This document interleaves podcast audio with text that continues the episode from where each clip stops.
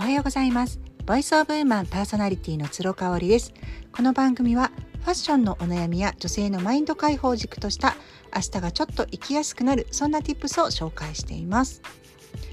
えー、家事の合間に最近あの堀江さんとかね青汁王子とかの動画を見るのが私的にブームなんですよね。でもなんかね自己啓発で聞いてるっていう感じではなくってあのー、ダークホースっていう私本を今もうすぐ読み終わるんですけれどもね。読まれた方もいらっしゃると思うんですけれどもその標準化された今までの時代の中ではそのダークホース的なあのちょっと変わった人ね。かなり変わった人ね。っていうのは、まあ、要はちょっと異端児だったりとかあの世間からこうあぶれてしまったっていう印象があったと思うんですけれども、まあ、そうではないよっていう、ね、あの本があるんですがそのダークホース的な考え方を取り入れたいっていう気持ちがねすごく強いのでこれまあ自己啓発とはまたちょっと違うんじゃないかなっていうふうに思うんですよ。で私があの今年ですねあの2022年の頭にいろいろ目標というかね願いというかあの書いたんですよ書いたんですけどねそれをあの最近見直してみたら自己啓発から距離を置くっていうふうに書いてあったんですよね。であのもともと私自身がですねこうやってアウトプットをする上で自己啓発を深めていったからアウトプットインプットっていうものすごい量のねあのできるようになったっていうのはもう否めない事実なんですけれどもちょっとね苦しくなってきちゃったなっていうのが正直なところなんですよね。なんかこう自己啓発であの自由に生きようとかあの全てどんな自分でも受け入れてまるっとさせようっていうのはすごく頭ではねわかるんですけれども実際一歩外に出るとそれがまかり通らないことがたくさんあったりするわけなんですよね。うんなのでなんかそのギャップに結局こう押しつぶされてああやっぱり私はお家にいて引きこもってた方が楽だなっていうふうに思っていたんですよ。ただねやっぱりあのもうコロナもね、あの WHO も収束宣言をするかっていうふうに言われている中でですねあのもうずっと家の中にいても仕方がないなっていうふうに思ってます。まあ、以前のようにねコロナ以前のようにやみくもに人に会ったりってことはもうあの生きてる間はないかなって思うんですよね。なのでこう誘われたから出かけるとか好きでもないあの場所に好きでもない人と出かけるとかっていったようなことは一切やらないと決めてるんですけれどもやっぱりひあの好きな人、うん、に誘われたら会いたいし、うん、行きたい場所にはあの制限がなくなってきてるんでね行きたいなっていうふうに思います。そういう時に自己啓発だけだとねやっぱりね同じことになっちゃうんですよね。なのであの自分の中のそのダークホース的なところをですねなんか呼び起こしたいというかこれで私は大丈夫っていうふうに言えるようなあのいいんだこれでっていうふうになんかこう変わってるけどねあの私はもうこれで生きていくんだっていうこう覚悟みたいなところをね持ってる人の意見とか考え方とかに触れたいなっていうふうに思ってるんですよね。でまあ青汁王子とかあの堀江さんとかあとはねあの箕輪康介さんってねあのまだあの人30代なんだね。私あのびっくりしちゃったんですけどあの外録っていうの街録っていうのかな YouTube 動画ありますよね。あの元テレビ局かなんかのディレクターさんかな AD さんかな。若い方があのインタビューして回ってるんですけど、まあ、一般の素人さんからあの最近は本当にね与沢さんとか箕輪さんとかあとは芸人の方ジュニアさんとかも出てらっしゃいましたよね。結構すごい面々が出てくれるような感じになっててもうとにかく長回しでずっとインタビューをするっていう動画がありまして私これねコロナ禍からずっと見てて2年前ぐらいからずっと見てるので結構彼が立ち上げて三谷さんっていうのかな三谷さんが YouTube 始めたぐらいからずっと見てるんですよ。本当に最初はくせ者というか何て言うんだろう本当にアウトサイダー的な方えー、こんな生い立ちからこんな仕事をされてる人がいるんだなとかさあのー、あそういうことも赤裸々に語っちゃうんだみたいなこんな一度しか会ったことないような人とみたいなねあのー、本当にこう世の中の陰と陽みたいなものをがあるとしたらやっぱりその陰の部分をね掘り下げていくような番組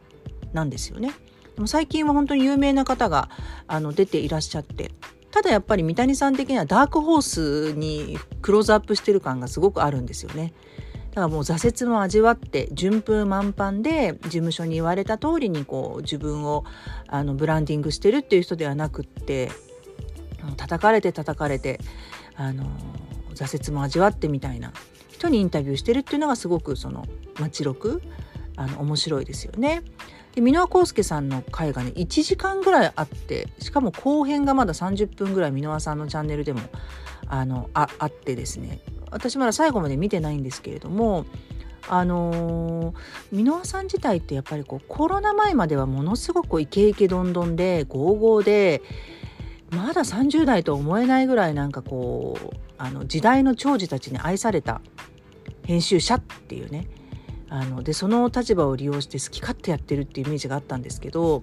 もちろん彼自身文集で叩かれたセクハラ問題とかもあったりしてあの何、ー、て言うんですかその身辺がいつも綺麗だったってわけではないと思うんですけどなんかそのね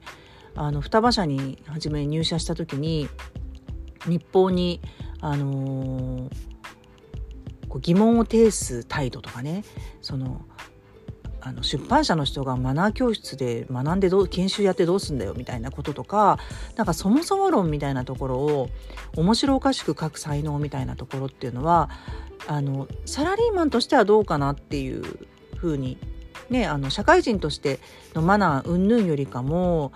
やっぱそのダークホース的なねあの一匹狼的ななんか考え方がすごく面白かったなーっていう風に感じますよね。まあ、彼自身はねあの不動産屋さんの息子さん次男坊らしくって特にそのお父さんお母さんの教育方針みたいなのは話されてなかったんですけど中高一貫の進学校に入ってそこから早稲田に入ってっていうまあいわゆるエリートなんですよね。ただ就職活動した時に、えーと、自分は出版社マスコミ、えー、あと沖縄が大好きだったんでそれに絞って就職活動をしたそうなんですけど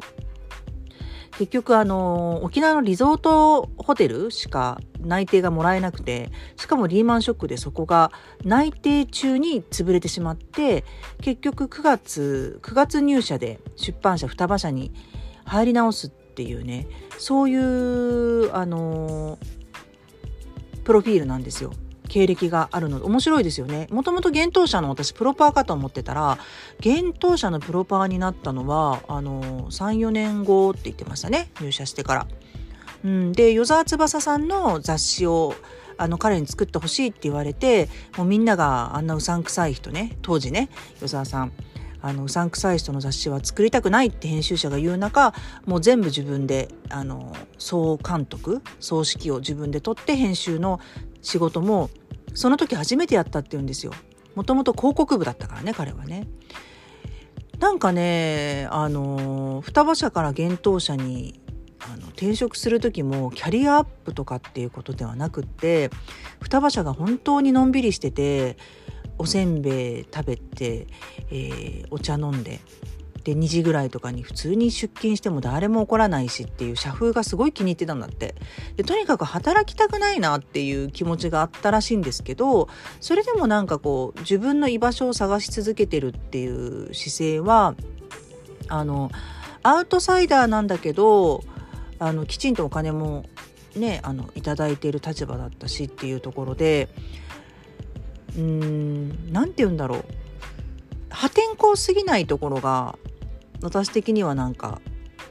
共感が得られたかな。なんか本当にもうアウトサイダーで破天荒でってなっちゃうとちょっと真似できないなって部分があると思うんですけれどもなんか箕輪さんのそのプロフィールを聞いていたら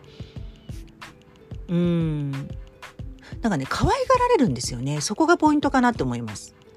あのもともと幻冬者でも、えーと、堀江貴文さんの担当者って他にいたらしいんですよ。やっぱお金になるからね本出していただいて、えーと、先輩の編集者が担当についている感じだったんだけど堀江さんにめちゃめちゃプライベートで気に入られていてあの担当者のね、それぞれの編集部の担当編集部の名前なんて覚えていない中彼が箕輪さんのことだけはいつも気を使ってて「箕輪さん元気?」とかって幻冬者の人に会うたびに聞く聞いてたらしいんですよね。それだったらじゃあ箕輪さんをあの担当にした方がいいんじゃないかっていうことで白羽の矢が立ったってことなんですよね。これやっぱり可愛がられる才能っていうのがまたすごくある。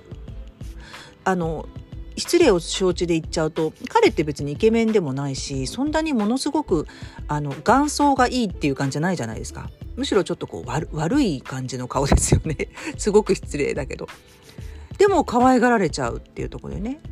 あの双葉社でギャル雑誌を作ってる時も編集者の渡辺さんっていう方にすっごく可愛がられてたみたいでもうとにかく広告といえば箕輪さんに声がかかって広告どんどん取ってくるようにあの教育してもらったっていう話も聞いてね。あ可愛がられるダークホースでも可愛がられるってすごい大事な大事な要素だなっていうふうに思いましたね。まあ、47歳で可愛がられるって何言ってんだよって感じなんですけれどもこの前メルマガにも書いたように私は頼りベタだったり甘えベタだったりとかするのでねなんかその辺りちょっと盗めるところがあったらいいかなと思ってあのー、1時間近くの YouTube 動画も見てみました。もし興味がある方がいらっしゃったら町録かな？外録かな？あの難しい方の町に録画の録チャンネルですね。もうすっごいいろんな人出てきますんでおって思う。この人の話聞いてみたいなって思うのがあったらもうセモネイルに全部ね書いてあるんですよ。それもかなりキャッチーでねあのー、えー？っていう感じなんですけどね。はあちゅうさんなんかはねあの番組に出てなんかもうあることないことあることないことっていうかなんか編集の仕方がすごくなんか嫌だったなっていうことを Voicy で話されてましたけどね、まあ、そういう方もいらっしゃいますがご興味ある方は是非見てみてください。それではまた明日